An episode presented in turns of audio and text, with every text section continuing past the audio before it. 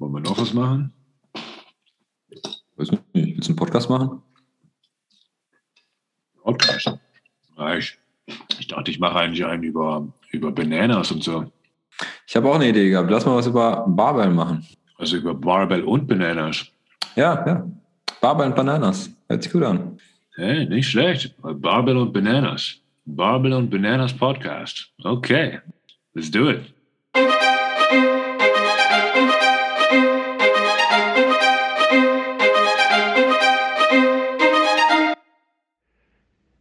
Herzlich willkommen zu einer neuen Folge vom Barbell und Bananas Physio Podcast.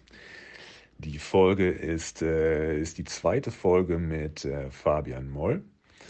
Und äh, wie gesagt, wir haben in Deutschland zusammen den Bachelor gemacht, den Master hat er noch gemacht mit einem OMT und den Doktor noch.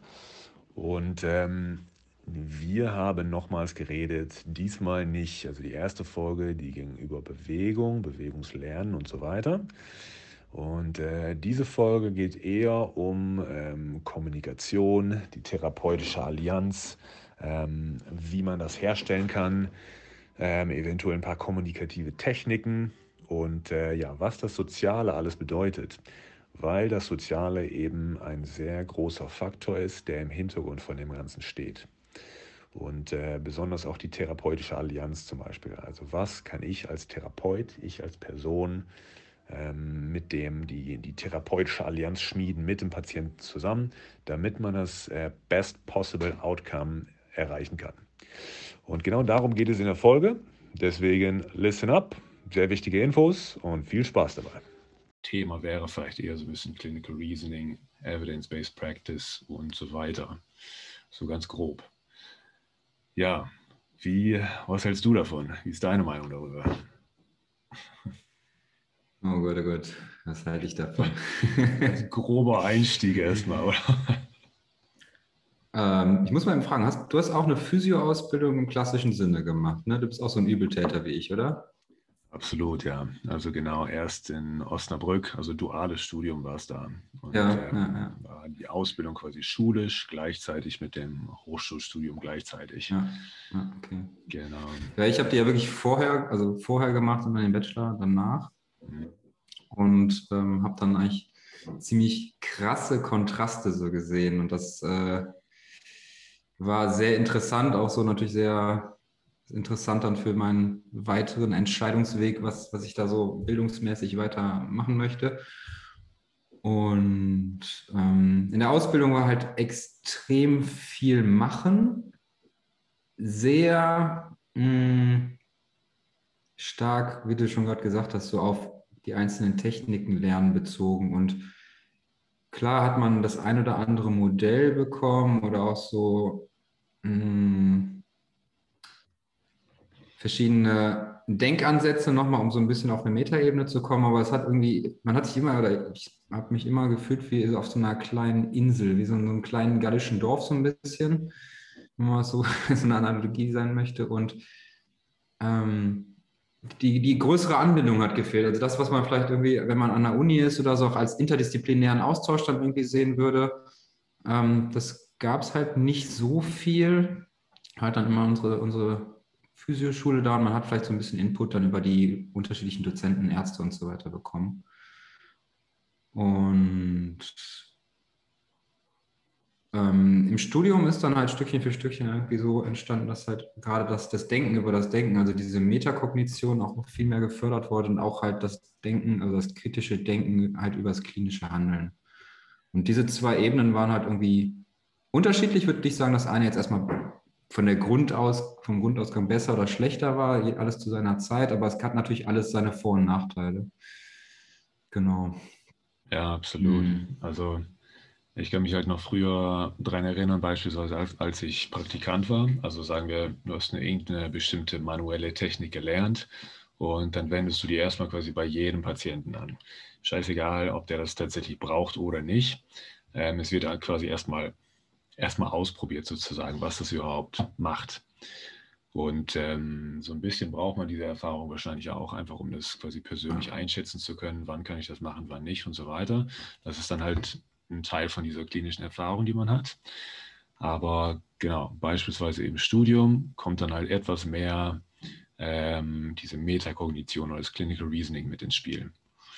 Und ich will der Schule quasi auch keine Schuld geben, das war schon gut, die Ausbildung. Und, ähm, aber das Kolloquium quasi in Deutschland ist halt teilweise einfach etwas veraltet. Im Studium ist es dann einfach ein bisschen aktueller.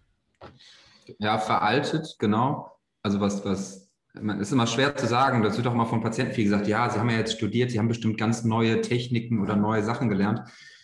Es ist halt immer die Frage, ob das wirklich veraltet, also ob die, die Sache, die da gemacht wird, wirklich veraltet ist oder ob einfach ein Framework, also so ein Rahmen um das klinische Handeln fehlt, vielleicht nicht so unterrichtet wird. Ich meine, das ist natürlich jetzt auch ähm, schon ein paar Jährchen her, die Ausbildung, beziehungsweise auch nur halt natürlich eine Ausbildungsstätte, aber da sieht man schon, so wenn man mit Kollegen spricht, auch relativ viel, dass eigentlich so dieses, dieses Clinical Reasoning drumherum, also diese, diese klinische Beweisführung, dass man sich immer wieder hinterfragt, beziehungsweise auch so ein bisschen konfrontiert im Grunde, das hat jetzt nicht funktioniert oder hat doch funktioniert und dann da entlanghangelt, dass das halt im Grunde nicht so thematisiert wurde. Also da ging es viel ums Machen, Machen, Machen.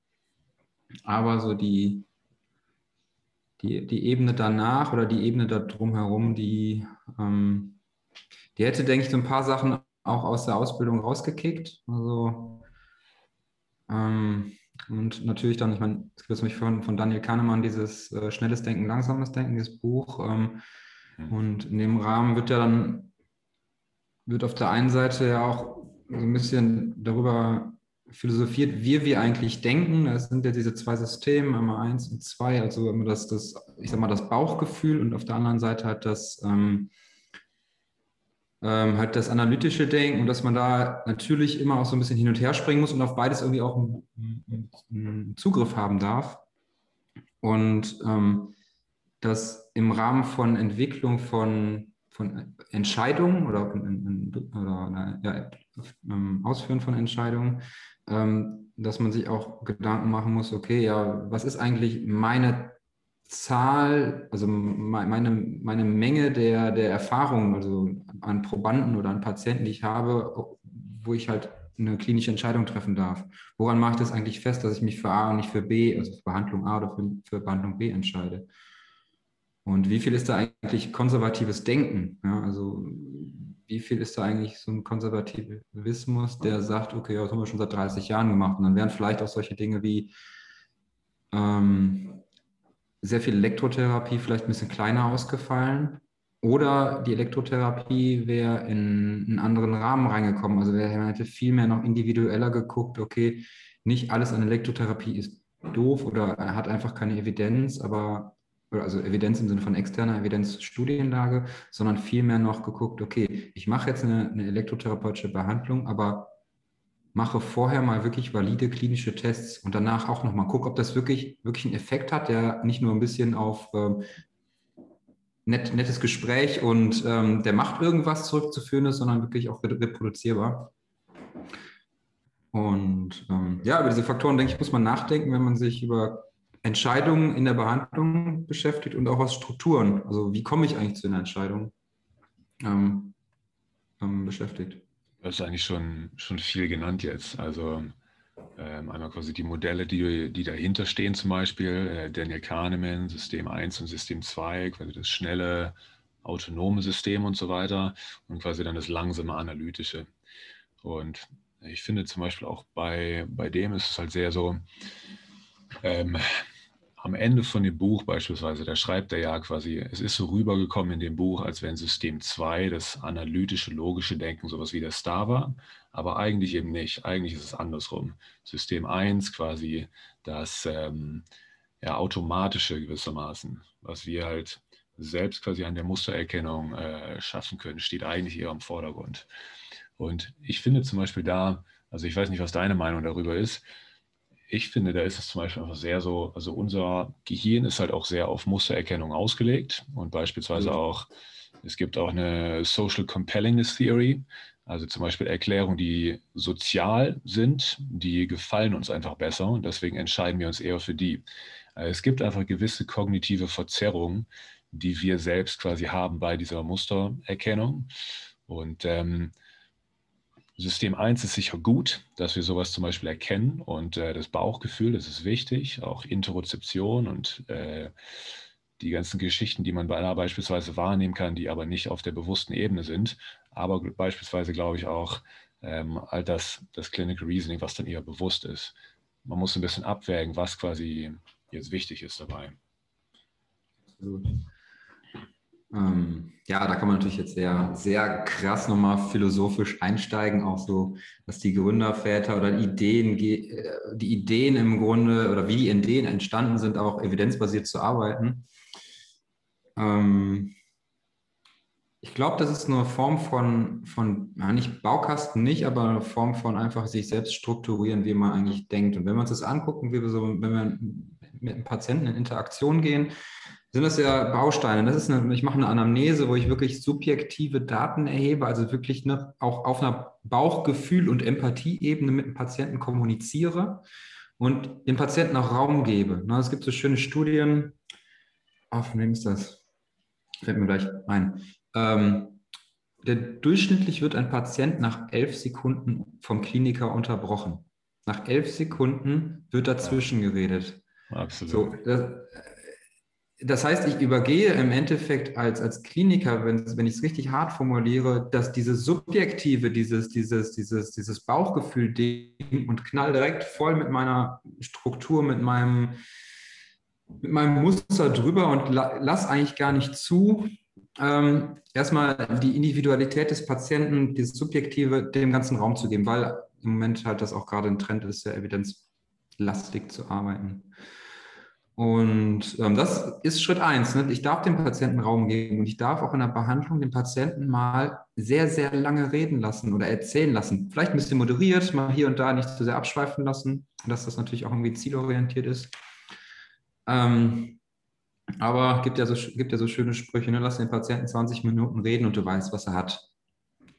Klar, man darf nachher noch gerne ein bisschen untersuchen, aber äh, Menschen sind schlau und Menschen machen sich auch einen Plan, wenn sie irgendwie, wenn sie zum Behandler kommen. Ne? Also das ist im Grunde Schritt eins. Und dann ist halt die, die Frage, da entstehen ja schon die ersten Hypothesen. Da entsteht ja schon die, das erste Denken während des, während des Erzählens des Patienten, während der, der Interaktion oder während dieses Dialoges im Endeffekt. Und dann ne, kommt ja jetzt Schritt zwei. Ich habe Hypothesen im Kopf, wo möchte ich untersuchen, was möchte ich untersuchen, mit welchem Hintergrund, welche Schmerzmechanismen sind das gegangen, was hat der Patient vielleicht auch für eine Krankengeschichte erzählt. Und das sind ja alles Informationen, die ich irgendwie dann verarbeite und für mich systematisieren muss. Also die Untersuchung ist für mich erstmal eine Offenlegung von meinen Hypothesen und abzuchecken, okay, war das, was ich, worüber ich nachgedacht habe, eigentlich korrekt? Oder äh, lässt sich da in die Richtung weitergehen? Da kann ich nur zustimmen, absolut. Also manchmal ist es bei einer gut gemachten Anamnese wenn ich quasi vorher mein hypothetisch-deduktives Denken quasi da drin habe. Ich habe am Anfang zwölf Hypothesen, dann erzählt weiter, ich habe nur noch sechs und so weiter.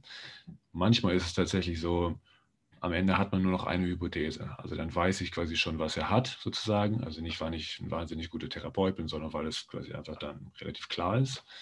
Ähm, ich weiß quasi schon, was er hat. Und gewissermaßen die Untersuchung kann ich dann halt so strukturieren, dass es dann auch tatsächlich so ist.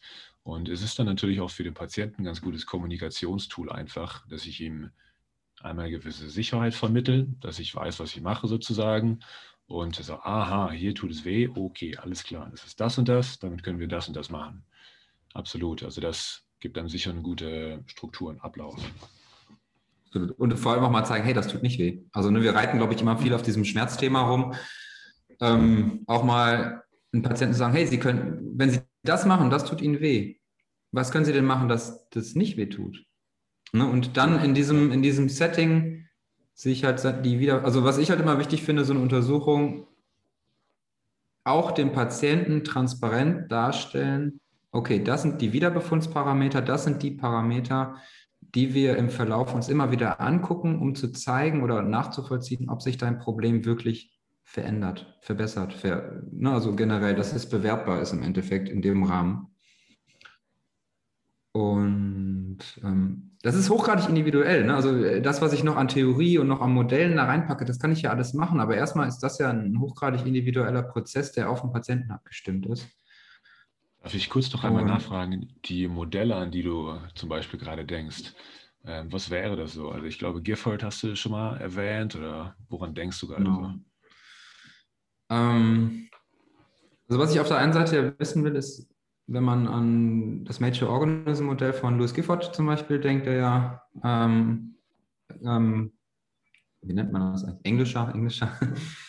äh, ich war gerade irgendwie bei UK, ähm, Physiotherapeut war, der ähm, sich ganz viel mit Schmerzen beschäftigt hat und dieses Modell stellt im Grunde dar, also diese drei Mechanismen, Input, also was geht rein ins Nervensystem oder was wirkt auf diesen Organismus, was verarbeitet der Organismus, also der zweite Schritt ist halt das Processing und der dritte ist halt der Output. Also immer diese Frage von, was geht rein, wie wird es verarbeitet und wie wird dieses Ganze halt ausgegeben. Und da kann ich mir halt im Grunde, ist ja auch schon mein erster Schritt, wenn ein Patient mir was erzählt, okay, auf welcher Ebene hat er denn wie viel, wie viel Prozent oder auf welcher Ebene sind wie viel Prozent da, die sein Problem oder seine Symptomatik, mit der der Patient kommt, halt ähm, darstellen oder, oder auslösen oder, oder verstärken oder wie auch immer.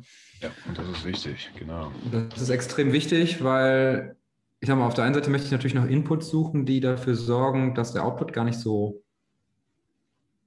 schlecht, schmerzhaft oder was auch immer ist. Also ich habe immer bei mir in der, in der Behandlung so das Beispiel, ähm, von dem Hau dem Lukas-Spiel. Also diese Hau dem Lukas-Aktion äh, auf der Kirmes. Du haust mit deinem Hammer auf dieses Metallding unten drauf, dann schießt die Metallkugel hoch und haut die Glocke. Und der Input ist im Grunde das, wie, wie, wie stark schlage ich da rein, äh, da drauf, ähm, dass diese Kugel hochgeht. Und ähm, es gibt halt verschiedene Möglichkeiten, stark draufzuschlagen und den Input zu verändern. Und die Frage ist halt, wenn ich einen Patienten habe, was gibt es an Input, der dafür sorgt, ähm, dass die Glocke klingelt. Manche Inputs verändern nichts. Ja, die machen die, die, haust du drauf und die, Glocke, äh, die Kugel geht zwar hoch, aber irgendwie hat es halt nicht ausgereicht, um, den, um das, den Schmerz oder was auch immer, Symptome auszulösen. bei manchen halt schon. Und dann gibt es halt Möglichkeiten, zum Beispiel über eine Verarbeitung, über eine Erfahrung, diese Glocke niedriger zu hängen. Also im Endeffekt dafür zu sorgen, okay, Mensch, die Glocke hängt nicht ganz oben, sondern auf der Hälfte dieser, dieser Holzlatte. Und jetzt haue ich da mit der gleichen Kraft drauf oder vielleicht sogar mit weniger Kraft und die Glocke klingelt trotzdem. Also das heißt, über einen Verarbeitungsmechanismus, weil ich einfach oft Dinge erfahren habe oder vielleicht, weil ich den Sonnenbrand schon hatte und dann nochmal in die Sonne gehe oder all solche Aktionen oder vielleicht auch einfach mich nochmal in einer Bewegung aussetze oder schon vorher ein Trauma hatte, schon mal umgeknickt bin oder so bin ich einfach in irgendeiner Form sensibler verarbeitet, das ist ein bisschen anders. Und dann verändert sich der Output, dann verändert sich vielleicht eine Motorik, also eine Bewegung, vielleicht verändert sich ähm, auch unser Stresssystem, also unsere, unser endokrines System, also das, was im Grunde auch Stresshormone ausschüttet. Vielleicht einfach kurz einzustreuen. Da gibt es ja die äh, ganz coole Geschichte von ähm, äh, Lorimer Mosley. Und also in seinem TED-Talk zum Beispiel einfach über Schmerzen. Das genau, was du meinst, ja. ja. Und genau, also es ist, äh, wer den noch nicht gesehen hat von den Physiotherapeuten, das ist auf jeden Fall wert, sich anzuschauen. Und also er beschreibt halt zum Beispiel, wie kontextuell Schmerz sein kann. Also er geht das erste Mal beispielsweise durch, weiß nicht, einen Dschungel oder keine Ahnung wo. Wüste ist das, glaube ich. Wüste? Okay, ich weiß Ich meine, nicht. er geht irgendwie durch die Wüste, habe ich mich schon gefragt, wo die Schlangen daher kommen. Genau. Und genau, dann kommt ihm eine Schlange über den Weg und äh, die beißt ihn die Schlange. Und es tut natürlich weh. Aber er sieht die äh, nicht, er sieht die nicht, wenn ich das richtig in Erinnerung habe. Genau, genau, also genau, für die Details am besten den TED Talk gerade nochmal anschauen. Okay, ich weiß nur noch so grob den, den äh, Kontext. Also da ist halt, er wird von der Schlange gebissen und dann ist halt, seine Alarmglocken sind dann natürlich sehr sensibilisiert für, für das nächste Mal, wenn er quasi eine Schlange sieht. Und dann äh, geht er halt wieder irgendwo durch und das Gehirn ist halt schlau und hat halt quasi diese Mustererkennung äh, parat und dann liegt da sowas um. Es sieht aus wie eine Schlange und alle Alarmglocken sind auf einmal wieder an und er kennt quasi den Schmerz wieder, den er vorher schon hatte, als er tatsächlich gebissen wurde. Aber ja. da liegt halt tatsächlich keine Schlange, sondern, ich weiß nicht mehr, ein Gürtel oder keine Ahnung was. Und äh, also das ist sehr ein guter Ausdruck einfach davon, wie zum Beispiel auch Schmerz funktionieren kann. Es ist sehr funktionell, äh, sehr, äh, sehr kontextuell, meine ich auch. Und ähm, ist ein sehr komplexes Thema. Gut. Ich glaube, er ist sogar ins, ins, Krankenhaus gekommen. Also dieses Setting war wirklich so, dass ne, es war eine kleine Geschichte und es ist halt ein Riesending daraus entstanden. Und das macht natürlich auch nochmal so eine Sache, also wenn wir uns das überlegen, gerade dieses Krankenhaus-Setting oder so, ne, also ohne jetzt noch vielleicht noch tiefer einsteigen zu müssen, aber so was, was macht unsere Wortwahl und unsere Sprache in diesem ganzen klinischen Entscheidungsprozess mit uns selber, aber auch mit dem Patienten. Also ne, wenn der Patient davon spricht, mein Wirbel ist ausgerenkt, oder ich sage dem Patienten, der Wirbel ist ausgerenkt, dann impliziert das eine mechanische, mehr oder weniger Verletzung, die aber einfach so dahingesagt wird oder das Verschleiß oder sowas und das, das löst ja direkt Assoziationsketten, direkt Bilder aus. Ja, ich sehe den Gürtel auf dem Boden, das ist vielleicht ein bisschen dunkel und erinnere mich halt direkt an das Krankenhaus, wo ich gelandet bin, äh, weil ich halt ähm, da von der Schlange gebissen worden bin und dann halt irgendwie da ähm, ausgenockt wurde. Ähm, diese Assoziationsketten, die haben wir, wenn ich dir Brot sage oder wenn ich dir keine Ahnung, Joghurt sage, dann hast du auch die nächste Assoziation. Deswegen ist es halt extrem wichtig, da auf auch auf einer Metaebene und da ist halt dann auch im Endeffekt ja dann, wo, wo im Grunde Wissenschaft oder auch verschiedene andere, äh, naja, Menschen, die sich im Grunde erstmal damit auseinandersetzen, äh, sagen, okay, Mensch, pass mal auf, wie du Sprache verwendest und ähm, naja, auch wie im Endeffekt deine Struktur ist, denn die Struktur, also Struktur, Sprache, das hängt ja alles irgendwie ziemlich, ziemlich eng aneinander. Ähm, da muss genau. man sicher auch, also wenn man wenn man quasi die Wortwahl und sowas äh, in Betracht zieht, dann muss man halt sicherlich auch die Nocebo-Effekte und sowas einmal aussprechen. Die sind halt äh, groß. Also das funktioniert wirklich, dass ich quasi halt eine Schmerzpille gebe und ich sage, die funktioniert nicht und dann funktioniert sie tatsächlich nicht bis zu einem gewissen Grad. Und äh, so ähnlich kann man das halt sehen bei den, bei den Wörtern, die ich verwende, wie zum Beispiel äh, instabil, ähm, Knochen auf Knochen oder was auch immer. Und wie du vorher mhm. halt gesagt hast, also die, ähm, es gibt ja beispielsweise jetzt mehr und mehr Konversationsanalysen und äh, beispielsweise unsere gemeinsame Freundin Helen hat jetzt ihre Masterarbeit letztens dafür fertig gemacht in ihrer Präsentation. Äh, out, out. Fertig. fertig. Glückwunsch an der Stelle. genau, genau. Und also da es ist wichtig, wie man mit dem Patienten spricht, einmal für den Gecoachten, aber auch zur Weise, wie der Gecoacht in welchem Zustand oder wer der, der Coach in welchem Zustand er selber ist und wie gut er den halt abholen kann, ja, beispielsweise.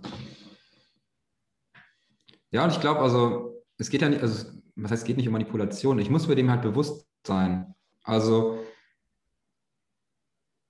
wir werden ja sicherlich gleich nochmal so ein bisschen über Forschung sprechen, aber wenn es im Grunde um evidenzbasiertes Arbeiten geht oder um, um Arbeiten, was nicht nur durch mein Bauchgefühl entschieden wird, dann muss ich mir trotzdem auf der anderen Seite bewusst sein, dass bei dem anderen, auf der anderen Seite, also bei dem Patienten, ja ganz viel Bauchgefühl mitschwingt. Also wir gucken immer auf Evidenz durch unsere Brille von unserer Seite, aber wir müssen ja im Grunde die andere Seite auch uns anschauen. Es gibt ja dieses, dieses, äh, diese, diesen, diese Aussage aus dem äh, buddhistischen Kontext so, welche Farbe hat eine Zitrone, wenn ich sie durch eine blaue Sonnenbrille anschaue?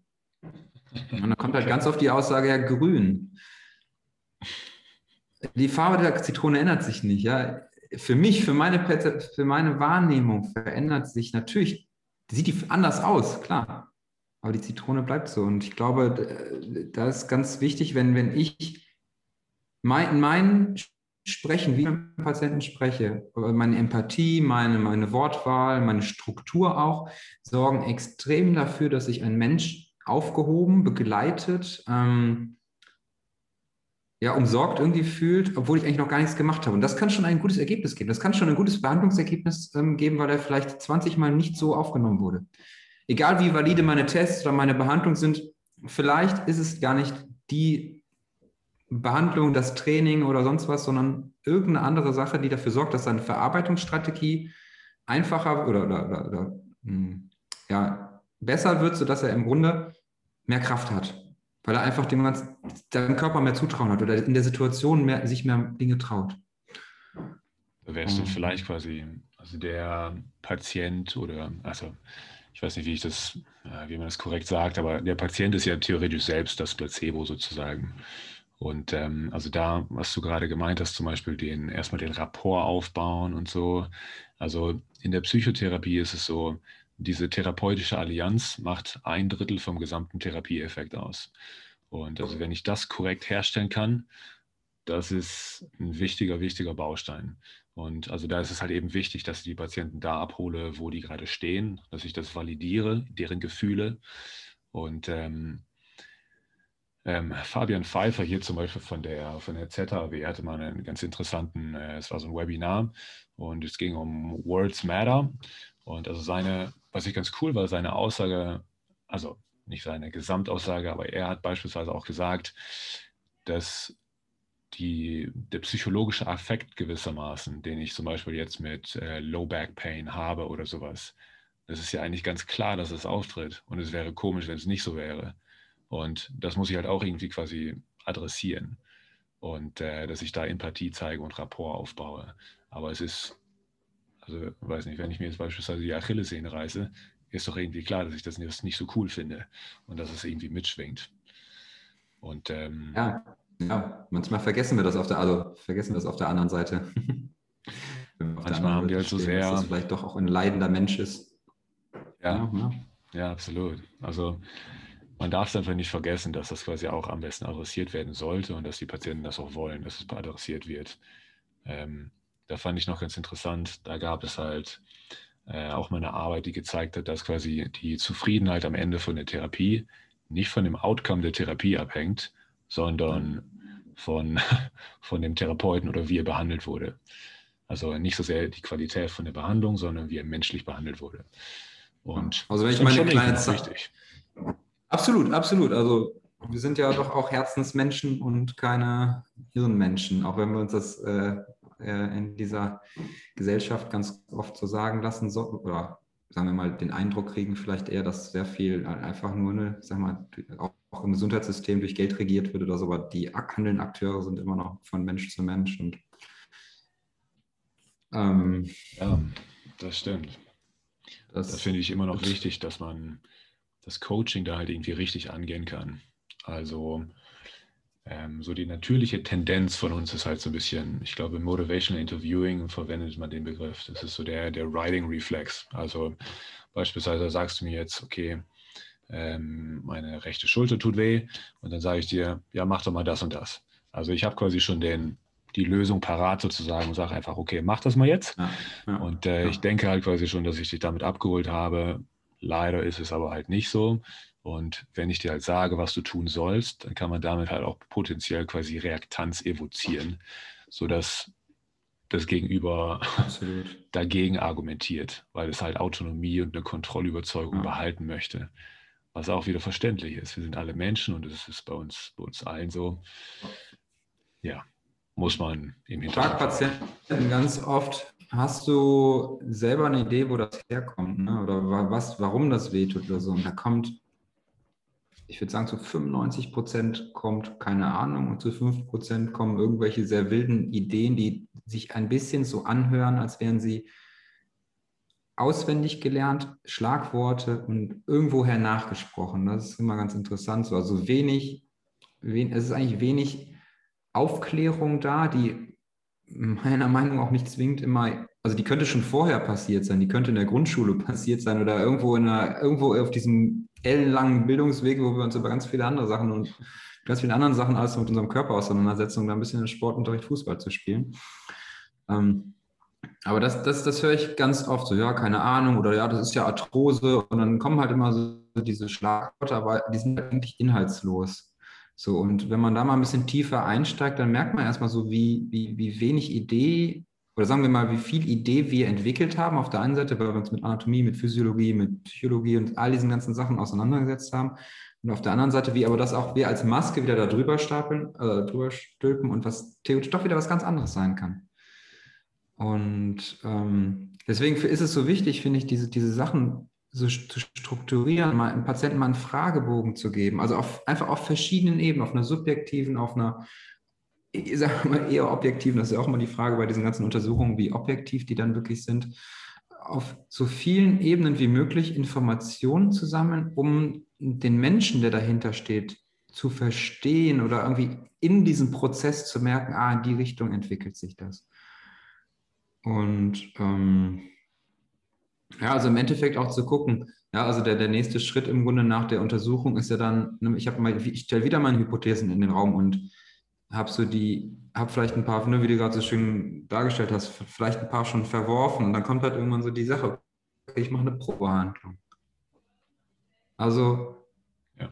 irgendwann muss ich mich ja entscheiden, damit fange ich mal an, aufgrund von was auch immer. Das kann ein Bauchgefühl sein, das kann Clinical Best Practice, äh, Evidence Best Practice sein, so wirklich die Idee von, okay, ja, es gibt dazu eine Studie oder eine Meta-Analyse, die sagt halt, bei Karpaltunneln mache ich immer das und das.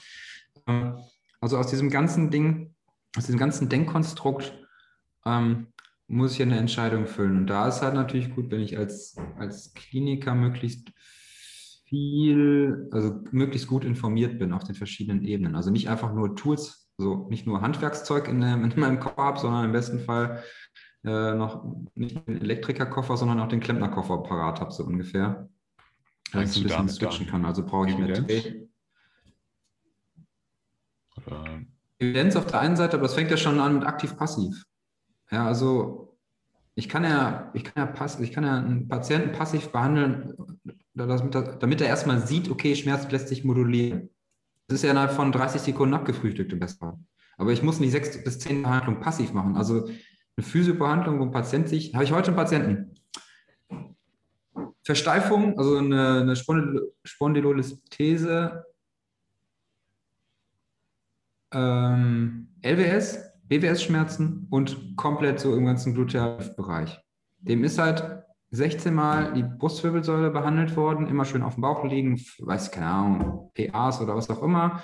Dann hat er irgendwann im Behandlungsverlauf mitbekommen, okay, die PA-Mobilisation löst auf TH6 seinen meisten Schmerz aus, also wurde da auch am meisten behandelt, immer schön passiv, passiv, passiv. Hatte ich in der Behandlung. Und dann habe ich ihn halt erstmal die Bewegung machen lassen, mal vorbeugen, mal strecken. Und dann beim Strecken sagt er, ja, das ist auch mein Schmerz. Und dann fragt ihn, was ist das für Ihr Schmerz? Ja, der der hat TH6. Wo auch immer der Herr gefühlt hat, dass das TH6 ist. Aber da merkt man schon so, okay, das ist einfach nur, ich sag mal, aus dem Kontext auswendig gelernt, so ein bisschen verarbeitet. Okay, nehme ich das mal an, sag das. Genau. Ähm, dass die aktive Bewegung nachher, das, das, also ich habe mich dann halt dafür entschieden, das halt nicht weiterzumachen, weil er halt jedes Mal erzählt hat, okay, ja, fällt halt für einen halben Tag und dann ist halt wie, nach, wie nachher, muss ich wieder zwei, zwei Tage auf meine Physiobehandlung warten, dann ist halt wieder genauso. Haben wir uns halt dann nochmal in dem Kontext angeguckt, was bewegt er da eigentlich, also, ne, wo wir auch letztes Mal so ein bisschen drüber gesprochen haben, ne? welche Einzelteile kann er halt bewegen? Gut, Lendenwirbelsäule ist halt versteift, da geht halt dann nicht so viel, aber was ist mit Hüfte? Kann er die Hüfte, ne, muss ich die Hüfte über passiv behandeln? Also, ne, gibt es eine Möglichkeit? Ja, ich hätte das machen können. Ich hätte sagen können, okay, ich behandle deine Hüfte mal passiv, wir haben eine Schmerzmodulation oder vielleicht auch einfach nur eine, Veränderung der Repräsentation auf dem Cortex und Schubs kann er ein bisschen besser bewegen. Das hält vielleicht eine gewisse Zeit lang.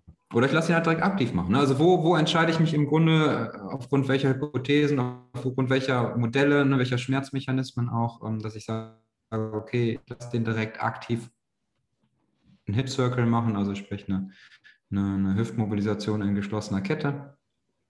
Und ähm, was für einen Einfluss hat das? Macht dann meine, meine Wiederbefundsparameter direkt danach. Ähm, ob es da jetzt Evidenz für gibt oder nicht, es ist Bewegen. Ne? Ähm, ähm und du sagtest jetzt halt gerade noch ähm, Forschung zum Beispiel, oder dass wir vielleicht noch über Forschung reden. Und äh, wo passt Forschung quasi für dich so in den Prozess rein, wenn es jetzt so um das Clinical Reasoning vom, hm. Patienten geht? Im Grunde auf jeden dieser Schritte. Im Grunde genau das, was du gesagt hast, da mit, mit der Abschlussarbeit. Wir müssen, wir brauchen. Okay, pass auf. Man kann Forschung ja auch wieder von. Nein, das, das Problem ist, es ist immer der, dieser Tanz zwischen, zwischen ich sag mal, Chaos und Kosmos, so zwischen der Individualität und der, der, der Generalisierbarkeit. So, ich kann halt auf der einen Seite individuell mit einem Patienten oder mit einem Test oder mit sonst was arbeiten, oder ich kann halt versuchen, einen Test auf, also zu generalisieren. Das ist trotzdem immer durch irgendwas ähm, verzerrt, weil wir halt in irgendeiner Form Bias haben, also oder verzerrende Faktoren, weil wir halt einfach mit hochgradig dynamischen Personen bzw. Variablen arbeiten. Ja? Also ich meine, theoretisch kann ja jeder Test durch, keine Ahnung, eine Veränderung des Blutdrucks oder durch eine Veränderung des, der Hirnaktivität anders ausfallen. Aber ähm, im Grunde muss ich auf jeden dieser Schritte, also wenn ich eine Anamnese mache, könnte man ja Forschung dazu machen, wie ist die Gesprächsführung am besten, wie ist die Wortwahl am besten. Also wo, wo, gibt es, wenn ich eine Wortwahl verändere, was hat das für ein anderes Outcome? Ich kann auf der Untersuchungsebene mir einzelne Tests anschauen und gucken, welcher Test ist eigentlich wie valide. Das habe ich äh, in meiner Masterarbeit gemacht und geguckt, okay, wir, es gibt Tests, die werden vorm Einrenken gemacht und die testen eigentlich, oder die sollen laut Literatur oder laut Lehrbuch, sagen wir mal so, die, die Integrität der, des, des Blutgefäßsystems oder die, die, den, die, die Blutzufuhr zum Gehirn testen. Wie gut ist das? Und wir machen dann ist die Frage, wenn wir den Test machen, unterbrechen wir das irgendwie? So, das wird halt so unterrichtet als Sicherheitstest, dass man da nicht irgendwie dann rumrenkt und dann irgendwie nach einem Blutgefäß irgendwie verletzt oder Blutfluss verringert.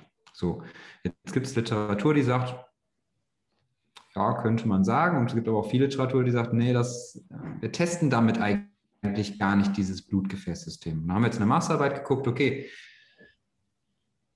wir machen mal eine Testposition und halten mal einen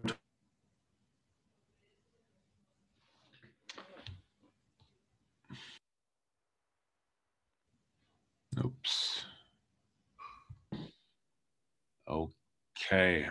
Also wir wurden kurz, äh, das Internet hat uns kurz einen Strich durch die Rechnung gemacht und äh, Internet. dabei, du meintest quasi die, äh, die Tests für die Halswirbelsäule beispielsweise und äh, also du hast deine Masterarbeit beschrieben, wobei du, glaube ich, den Wissenschaftspreis gewonnen hast, oder? IFK? Ja, IFK in der Haus. Okay. Tatsächlich, ja, genau.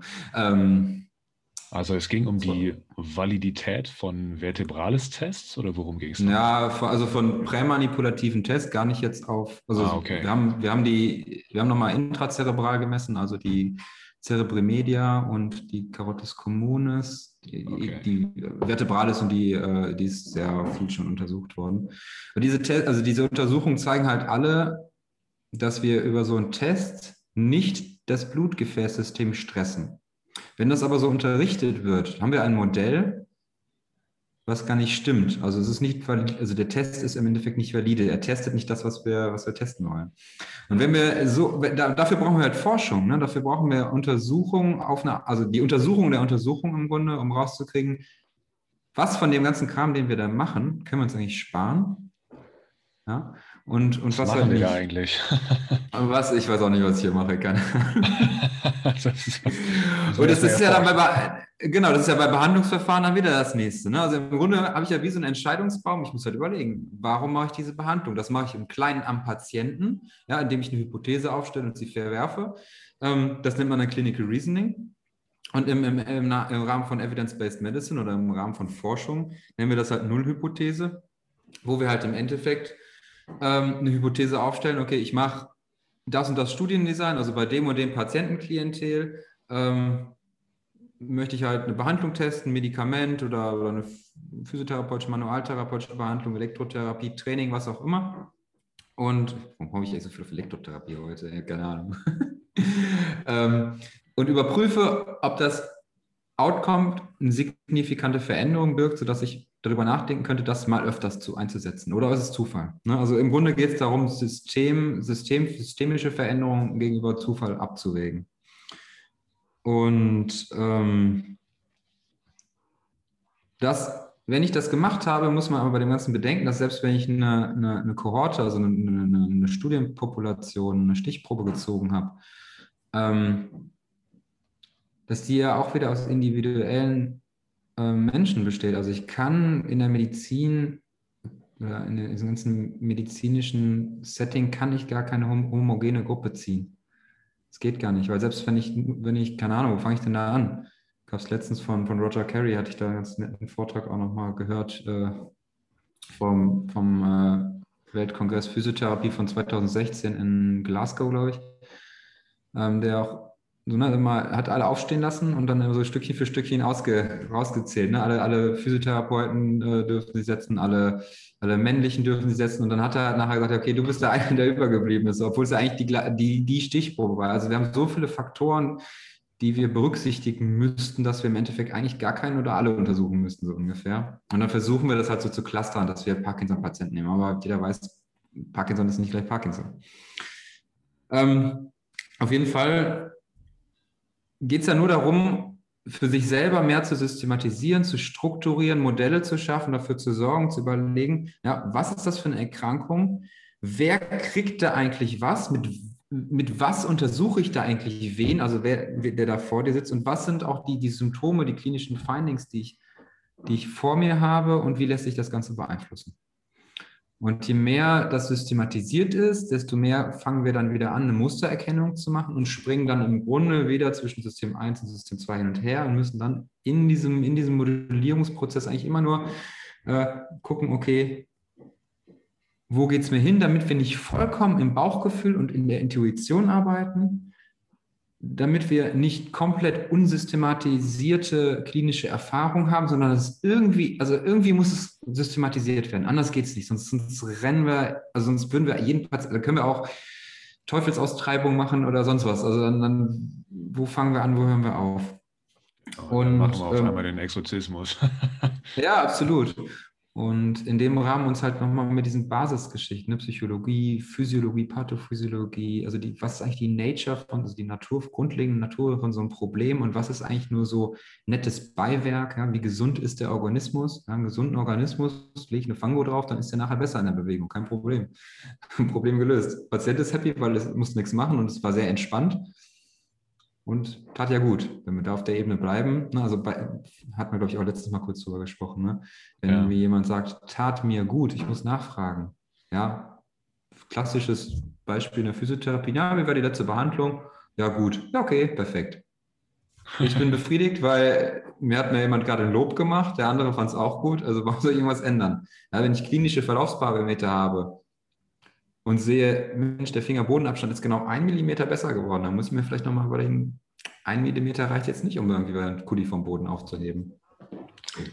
Ja, das stimmt. Ähm, also genau. ist, ein, ist ein komplexes Thema, wie man beides möglichst irgendwie quasi so System 1 und System 2 quasi unser Intro, wie man das beides ähm, integrieren kann. Man braucht sicher beides. Und ähm, ja, das ist nicht unbedingt leicht. Also mit ja, man kann halt bestimmte Wahrscheinlichkeiten vielleicht angeben, äh, wie wahrscheinlich ist es, dass das das Richtige für dich ist. Wenn ich halt vorher strukturiert habe, okay, ähm, das ist vielleicht eher diese Kategorie, das ist vielleicht eher Bio, also das ist vielleicht eher psychosoziale Belastungssituation, dann mache ich vielleicht das, weil das eine gewisse Wahrscheinlichkeit hat, weil das hilft und so weiter. Also einfach um, um die Entscheidungsfindung zu, zu lenken und zum, zu strukturieren, müsste ich dann quasi beides haben. Mir ist eine Ausbildung gesagt worden, studieren nicht. Ich habe es doch gemacht. Vielen Dank nochmal für dieses schöne Dings. Äh, Tatsächlich. Klappt sogar ganz gut, gerade mit dem Promovieren. Interessant, ähm, dass du es sagst. Mir wurde gesagt, ich soll kein Physiotherapeut werden. Ah, okay, ja gut. Das sind auch so Glaubenssätze, die sich dann irgendwie so ein bisschen festsetzen. Aber ja. das, was ja dahinter steht, ist auf der einen Seite so ein bisschen Angst, ne, auch von, von vielleicht, also Angst auf der einen Seite, Altes loszulassen, auf der anderen Seite auch, mh, hm, dass dieser ganze Bereich, da so, äh, diese ganzen Berufsgruppen in die Theorie abwandern. Und ich glaube, bei diesem ganzen Thema muss man trotzdem, egal ob man Forschung macht oder sonst was, extrem einfach auf dem Boden bleiben und Grundlagenforschung machen auf der einen Seite und auf der anderen Seite halt wirklich pragmatisch, wirklich pragmatisch an klinische Probleme rangehen. Ähm, ja. Da ja, damit es halt, also halt im Grunde den, den Berufsstand weiterbringt, in der, in der Kernaufgabe. Ne? Also gibt immer diese, diese Diskussion auch, ne? der, der studierte Therapeut oder der studierte ja, also XY wird halt Theoretiker. Und ich, gut, also ich habe ja eine Doppelausbildung im Endeffekt gemacht mit dem UMT zusammen. Also das war ja auch sehr, sehr praxisorientiert, aber wir brauchen beides, denke ich. Also auf der einen Seite sehr stark theoretisch orientierte Therapeuten, die einfach ein gewisses Background-Wissen haben, aber auch einfach ähm, Versorgungsforschung machen, Modelle entwickeln. Das kostet extrem viel Zeit und auch viel, viel, viel Ressourcen, so auch von einem selber so, ne? Und auf der anderen Seite halt auch die, die in der, in der Klinik sind und auch so, so, so, Brückenbauer im Grunde. Es geht ja nicht darum, ob eins besser oder schlechter ist, aber ich denke, der Berufsstand wächst im Grunde mit, mit, mit, mit einer Weiterentwicklung auf verschiedenen Ebenen. Und es genau. kann nicht nur sein, die Trainings, also die Trainingsanpassung von Maximalkrafttraining auf, keine Ahnung, was anderes runter zu 60 Prozent runterzuschrauben und sie da dann in die Haare zu kriegen drüber. Absolut. Also ja, also einfach um es nochmal zu betonen, es ist einfach sicher wichtig, beides zu sehen. Also wenn ich jetzt beispielsweise ähm, Patienten mit Frozen Shoulder, sagen wir mal, und dann gemäß Evidenz ist zum Beispiel nach anderthalb Jahren, ist es mit und ohne Physiotherapie genau gleich. Das heißt, wenn ich jetzt nach Evidenz gehen würde, dann würde ich zum Beispiel ohne Physiotherapie handeln. Und ähm, das kann man natürlich machen. Trotzdem kann man so argumentieren, äh, wenn man da keine Physiotherapie macht, haben die eventuell in diesen anderthalb Jahren das gleiche Resultat, aber dazwischen geht es ihnen vielleicht deutlich schlechter, haben vielleicht mehr Schmerzexazerbation oder was auch immer und kommen nicht so gut klar, fühlen sich nicht so gut aufgehoben und haben deswegen eine viel schlechtere äh, anderthalb Jahre quasi dazwischen. So ein bisschen, da darf man, finde ich, dann schon auch ähm, ja, eine gewisse Menschlichkeit an den Tag legen und so ein bisschen gucken. Also Physiotherapie zu verschreiben ist jetzt nicht wahnsinnig teuer. Das darf man da, finde ich, dann schon machen, wenn man so ein bisschen beides in Betracht zieht. Also sowohl den Patienten als auch halt die Evidenz. Ja, und Therapie hat ja auch unterschiedliche, haben wir auch drüber gesprochen, unterschiedliche Aspekte. Also ähm, Patienten denken ja ganz oft, deswegen, das ist ja auch ein so ein Aufhänger, warum wir die Geschichte hier im Grunde machen. Patienten denken ganz oft, ich gehe zur Physio und setzen das mit Massage gleich, beziehungsweise setzen eigentlich, ich sag mal, zu 90 Prozent alles mit Massage gleich. Und dann gibt es so noch so einen Stamm an Menschen, die halt irgendwie irgendwas an Übungen machen wollen. Aber da steht ja viel mehr hinter und da steht ja vor allem, ähm, im, im, Kern geht es doch darum, wenn, wenn ich überlege, was ich gerade anfangs gesagt habe, wenn ich Patienten frage, hast du eine Idee, warum du das hast oder was der Auslöser für dein Problem ist? und es kommt keine Ahnung, dann geht es doch darum, einen Menschen in irgendeiner Form mündig zu machen mit seinem Körper in seinem Alltag, in seinem Setting. Also im Endeffekt will ich ja, dass, dass jemand etwas versteht, nachvollziehen kann, nachvollziehen kann und fühlt. Thema Podcast 1. Ja. ähm, um, das Buch da drüben. ja, perfekt. Ähm, das Emotionenbuch von ja. äh, Damasio. Damasio hieß er, genau. Ähm, warum das Ganze? Damit ich eine Verhaltensänderung. Bams, genau. Und da ist schon das Lesezeichen drin, also du hast schon angefangen. ah, ich habe schon fast durch, ja. nice, nice. Ähm, was ist mein Ziel von Therapie? Also mein persönliches Ziel, aber auch das vom, vom Patienten. Der Patient möchte, dass sich was verändert. Ich möchte am liebsten, dass sich das Verhalten vom Patienten ändert, nicht, nicht gezwungenermaßen, aber dass er verstanden hat oder nachvollziehen kann, okay, ich mache etwas nach meinem Muster. Und wenn ich es schaffe, aus meinem Muster mit einer Hand vom Therapeuten oder mit einem Modell oder mit einer, mit einer Erklärung halt aus meinem Muster rauszukommen, um eine Verhaltensänderung zu beginnen oder erstmal drüber nachzugehen. Da gibt es ja diese, diese, diese Schritte einer Verhaltensänderung, dass man halt erstmal ein Problem sieht, dass man halt irgendwie eine Erklärung dafür hat, in, in, in Handeln reinkommt, bis hin, dass man wirklich in eine Veränderung reinkommt. Das sind ja Riesenschritte. Ja. Und ähm, ich, da ist, glaube ich, so als, da ist, da sind wir als Therapeuten, ähm, den Wert, den dürfen wir, glaube ich, viel mehr nach vorne stellen und auch kommunizieren und uns auch herausnehmen, dass eine Behandlung mal aus 20 Minuten erklären bestehen kann, wenn wir 20 Minuten Zeit haben. Dann ist das halt so.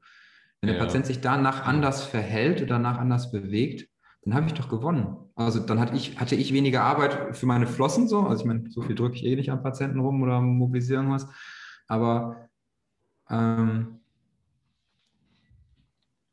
ich muss in meiner Didaktik halt so gut finden, dass der andere das halt verstehen kann und dann, dann haben doch beide eine Win-Win-Situation. Nur dafür musste ich auch nachvollziehen können, dass viele Patienten halt ein anderes Bild von Therapie im Kopf haben. Und das muss ich halt ja. halt genauso mit aufnehmen. Das ist halt tatsächlich so. Und also deswegen ist ja, oder was heißt deswegen, also Education ist ja auch relativ äh, groß geworden jetzt, also beispielsweise aus diesem Grund. Und ich fand das Interessante zum Beispiel bei diesen ähm, ich habe es halt nur auf Englisch gelesen, das Buch, also diese sieben Stages of Change. Äh, sieben, so. Und äh, also Pre-Contemplation, man ist sich nicht mal bewusst, dass es ein Problem gibt. Contemplation, man hat so ein bisschen eine Ahnung davon, aber sieht es noch nicht wirklich als Problem an. Vorbereitung und so weiter. Also diese ganzen sieben Phasen. Ähm, es, ich fand es recht interessant, beispielsweise dazu lesen, bevor es einen Successful Self-Changer gibt in diesem Prozess, also einer, der quasi das durchgemacht hat, durchschnittlich machen das die Leute zwölfmal diesen Prozess durch und fallen zurück. Okay, das, das ist, das ist normal. Also das ja. wird als normal ja, quasi bezeichnet. Also bevor die Diät klappt, hat man es durchschnittlich zwölfmal durchlaufen, das ganze Programm, bis es bei Maintenance ist und stabil Das kann ich mir gut vorstellen. Also Verhaltensänderung ist sehr schwierig. Umso wichtiger, wenn wir bei, bei unserer Clinical Reasoning Struktur sind und überlegen, was, ne, der Schritt war ja, der letzte Schritt war ja so behandeln ne, und auch so die Idee von, okay, Forschung darf auch da natürlich intervenieren und gucken, was sind eigentlich die effektiven Behandlungen. Wäre der nächste Schritt so ein bisschen, was bestimmt eigentlich, wo ich hin will? Und das sind die Ziele, oder? Und ist immer so die Frage, ob mein Ziel auch dein Ziel ist. Da fängt das ja schon mit an. Ne? Wenn ich einfach nur einen ruhigen Arbeitstag haben will, ist das natürlich ein ganz anderes Ziel, als wenn du sagst, hey, ich will schmerzfrei werden. Ne? Oder wenn du mir sagst, hey, ich will schmerzfrei werden, dann sage ich dir, okay, hier ist die Packung Ibuprofen. Nimmst du da was von? Bist du schmerzfrei. So, ne? Also eine, eine saubere Zielformulierung zu machen, es gibt ja diese, diese Smart oder diese Rumba, äh, Rumba Abkürzung, keine Ahnung, wo man halt dann im Grunde sagt, ja, hey, wenn ich ein Ziel formuliere, erstens muss ich den Patienten fragen, was hast du denn für ein Ziel? Oder, oder was ist denn deine Idee von Therapie oder dein Ziel von dem, was hier passiert? Mm. Und mit welchen Mitteln willst du das erreichen? Also wie spezifisch kann man eigentlich ein Ziel formulieren? Wenn ich sechs Behandlungen habe, das sind ja, wenn man zwei Behandlungen pro Woche macht, sind das drei Wochen. So, das heißt, was kann ich in drei Wochen konkret erreichen? Das ist uns für Arbeitskontexte, für Business-Meetings, für, keine Ahnung, Hausbau, alle solche Sachen, also, also diese großen Sachen, die eigentlich für unser Leben nur sekundär eine Rolle spielen, wenn wir uns als Persönlichkeit sehen, können wir das sehr gut sagen. Wir können relativ easy sagen, okay, der Drucker, der druckt so viele Seiten pro Minute oder pro Sekunde. Das ist easy.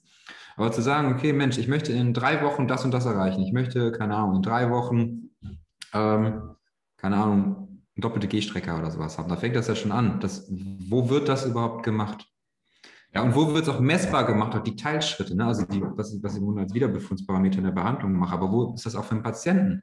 Dass er nicht nur den Alltag als Messparameter nimmt, wo er unweigerlich unglücklich wird, weil wenn die Messlatte immer hier liegt, ne, wenn, das, ähm, wenn das Problem immer wieder rausge, also ausgelöst wird, weil der Alltag immer zu hoch ist. Ja? Ich meine, wenn ein Patient Schmerzen hat, ab 40 Kilo, auf die er, die er auf seinen Fuß drauf tritt, und er wiegt aber 60 Kilo, dann wird er so lange Schmerzen haben, bis die Toleranz über die 60 Kilo ist. Und das kann ihn dann schon demotivieren oder, oder, oder, oder zeigen, eigentlich vermitteln, dass der keinen Fortschritt gemacht hat, weil er natürlich nicht mal eben schon abnehmen kann. Also brauche ich eine Waage.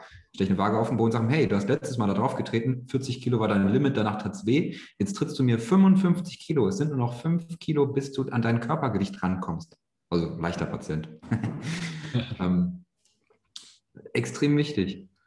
Ähm, ja, sehr. Und da ist auch wieder sehr wichtig, finde ich, dass man halt nicht seine eigene Agenda dem auf, aufs Auge drückt. Also ähm, mir kommt gerade so ein Patient ähm, dabei in Sinn, ähm, IT-Typ.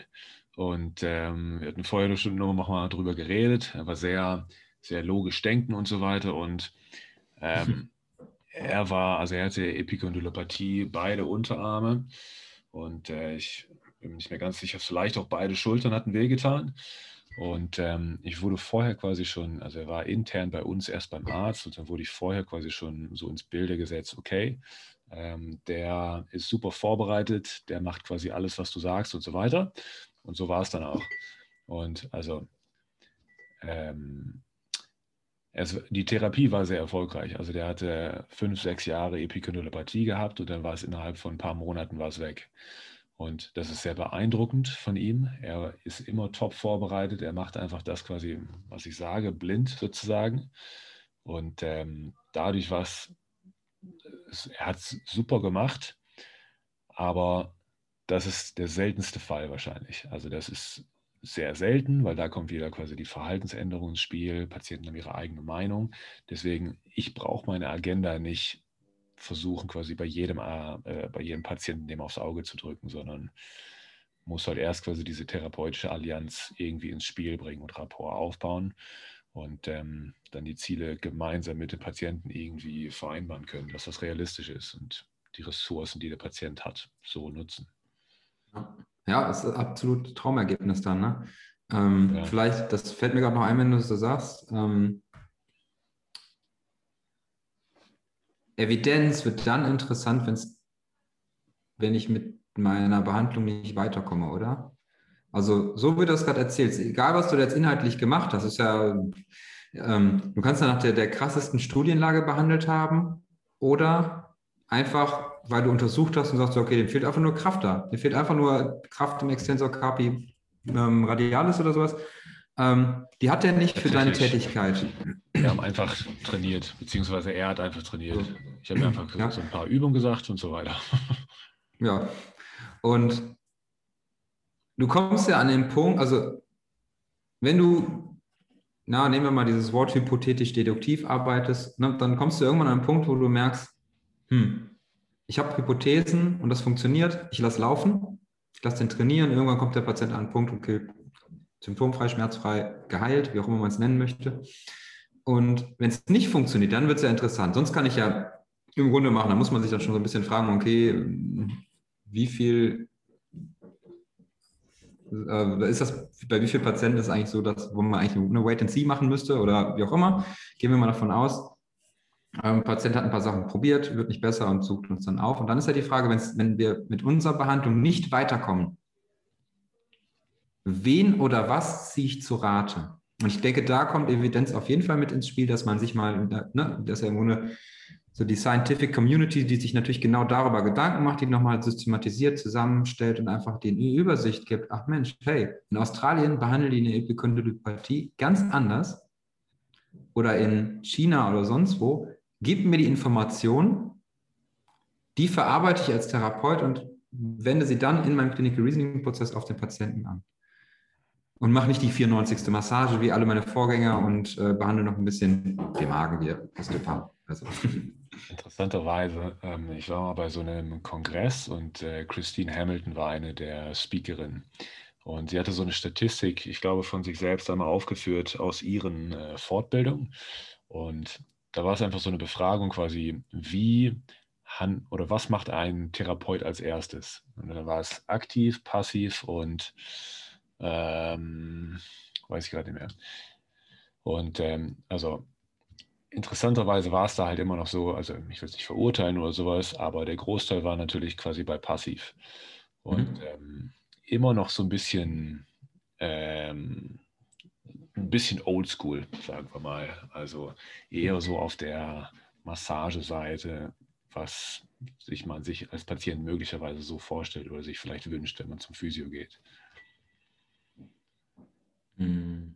Es gibt auch eine Aussage von boah, einem der O'Sullivans, ich glaube Peter war es, jetzt mehrere, ähm, der, der also ein Statement hatte, weil immer diese Diskussion hands-off, hands-off, passiv, aktiv und so weiter aufgekommen ist, der gesagt hat, glaubt man nicht, auch wenn ich hier, der, der hat ja äh, Cognitive Functional Therapy äh, ent, entwickelt oder arbeitet da zumindest extrem viel mit, also eher schon Richtung ja, verhaltenstherapeutischer Ansatz ja. ähm, oder, oder Bewegungsverhaltenstherapeutisch oder wie man es auch immer nennen möchte, mit einer äh, Belastungssteigerung an den Symptomen orientiert und was da alles so drumherum dann zu tragen kommt. Und der sagte, glaubt man nicht, also glaubt man, ich fasse jeden meiner Patienten an. Ob für eine Untersuchung, für eine Schmerz, äh, ist ja egal. So, also wir brauchen diesen Teil irgendwo. Und der, der hebt uns ja auch von, von vielen anderen Berufen irgendwie ab. Also ich bin ja auch kein Fitnesstrainer in dem Sinne. Ähm, aber es ist halt nicht nur und ich muss damit spielen können. Bei einem Patient brauche ich es vielleicht am Anfang zu 80 Prozent, weil der so krass schmerzsensibel ist, dass er gar keine Feinmotorik hat, in seinem Schmerzerleben gerade überhaupt eine Bewegung zu machen, die auf dem Niveau ist, das er gerade braucht. Ja, was soll ich denn machen? Dann kann ich ihn entweder Schmerztabletten futtern lassen ohne Ende, kann ich dann WHO 1, 2, 3 durchexerzieren. Irgendwann ist da auch Ende. Beziehungsweise das kann ich ja schon nutzen und vielleicht braucht er trotzdem noch zusätzlich ähm, erstmal eine Idee von, ah, ich kann auch weniger Bewegung machen. Ähm, ja, das ist auch ein guter, guter Punkt. Also ich finde es noch interessant, also zum Beispiel weniger zu machen, kann ja auch manchmal eine Lösung sein. Was ist denn, wenn ich das Problem quasi nur lösen kann, wenn ich nicht was Übungen hinzufüge, sondern wenn ich, also nicht wenn ich addieren kann, sondern wenn ich nur subtrahieren kann. Äh, ja. Tim Ferriss mäßig. Also vielleicht braucht er einfach mal, du kannst auch mal nicht diesen Stress, dass er quasi die ganze Zeit was, was erledigen muss und ähm, ist ein bisschen Zeigarnik-Effekt quasi. Ich habe immer noch was im Hinterkopf, was im Arbeitsgedächtnis, was ich erledigen muss, was mich dann auch wieder stresst quasi. Absolut. Man darf auch mal nichts machen, ist auch okay. Vielleicht löst das. Oder zumindest, ja, absolut, absolut. Also ich habe heute noch eine, eine junge Mutter in, äh, in der Behandlung gehabt, eine totale Arm, neurologische Symptome, Kribbeln, Nackenschmerzen, Rückenschmerzen, alles ohne Ende. Und dann haben wir letztes Mal schon bestimmt Viertelstunde, 20 Minuten gesprochen und es stellte sich halt immer mehr raus, dass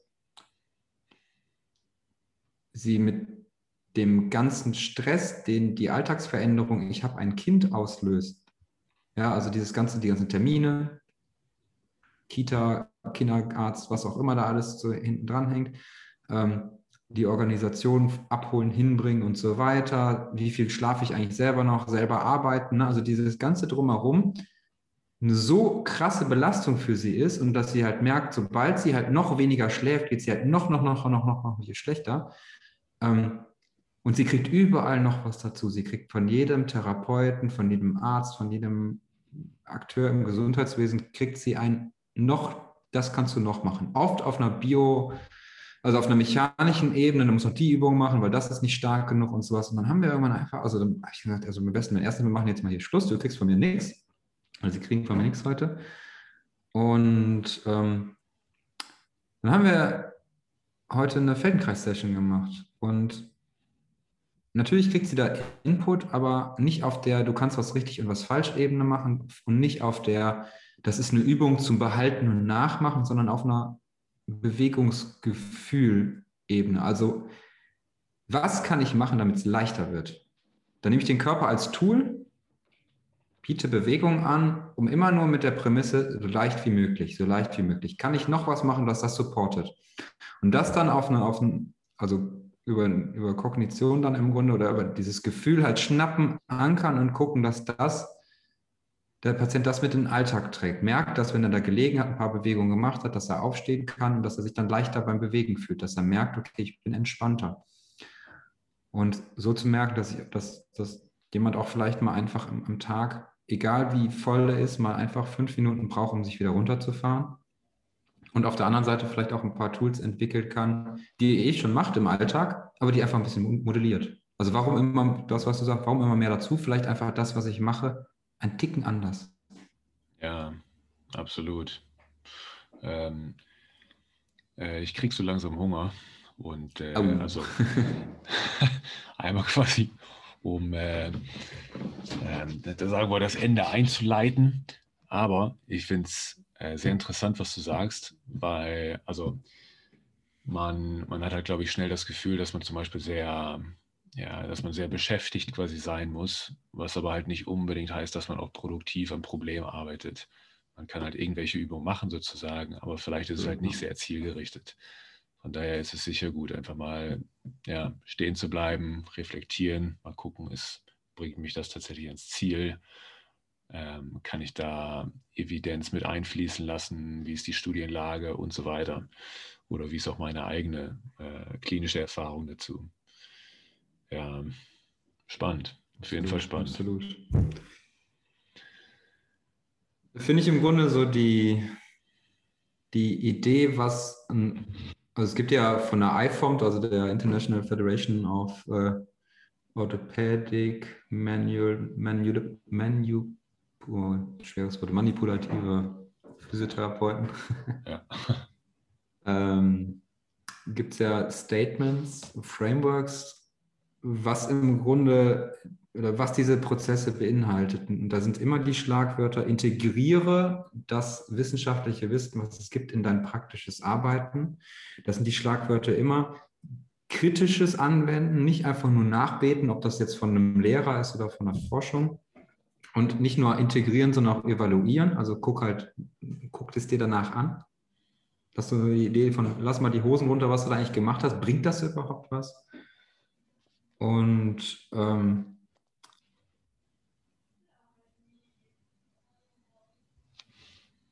im Grunde, um einen Prozess zu entwickeln, jemanden durchzuleiten. Und ja, ich glaube, wenn wir da einfach besser werden und da mehr Gehirnschmalz denken, ist das einzelne Element, da kann man sich viel drüber zerreißen und so, aber da geht es ja gar nicht drum. Es geht im Endeffekt um den Menschen und den Prozess. Ja, ja, dass ich man das irgendwie abholen kann, da wo er steht und das möglichst irgendwie so in die Bahn lenken kann, vielleicht ähm, so wie es gerade passend ist für den Patienten oder so wie es ihn weiterbringt. Absolut. Ja, ja gut. Von Adam Meekins, hier von The, the Sports Physio, Physio. I don't know, org oder com oder so. Ja. UK Physio. Ähm, Gibt es ein schönes, ein schönes Chart bei Instagram wo so ein Balken gezeigt ist und dann einmal so schwarz-weiß getrennt. Und so, this is how we, how we, keine Ahnung, so sollen wir es nicht machen. Und dann darunter, so, so sollten wir mehr machen. Das ist halt einfach so ein gefadeter Balken, von, der von weiß auf grau auf schwarz wird. Immer dieses einfach so, ich glaube, das ist für, für beide Seiten extrem wichtig, als, als Therapeut, aber auch als Patient, dass ich halt erstens als Patient nicht in die Behandlung reingehe und das schon erwarte, aber auch kritisch bin und als Therapeut halt auch genau das Gleiche, dass ich halt nicht Problem X immer mit Lösung X behandle. Ja.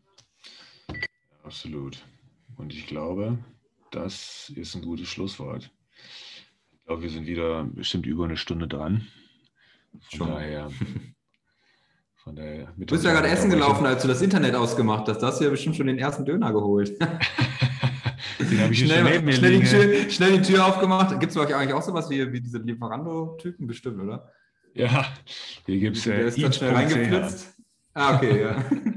hast du kurz reingelassen und dir immer schön unterhalb des Mikros die Pizza reingeholt. Ich sag, ich kenne dich doch. Ja, ich hoffe, man hat es nicht gehört. Du, pass auf hier. Habe ich hier noch? Ah, guck mal, ein Apfel. Oh, oh, oh, Mensch, verrückt. Ja, den gibt es hier noch. Ja, cool, Mensch. Ja, ich danke schön. dir vielmals. Auf jeden sehr Fall. Sehr gerne, sehr gerne äh, interessanter Physio-Talk. ja, ist immer schön, sich mal so auszutauschen, auch so ein bisschen Zeit zu haben. Ja, absolut. Absolut. Einfach mal eine Stunde über so ein Thema reden oder keine Ahnung, wie wir jetzt gemacht haben. Ja, ja. Und, ähm, ich hoffe, es war nicht zu, zu chaotisch, zu sehr springend, aber. Ja, ich finde es gut.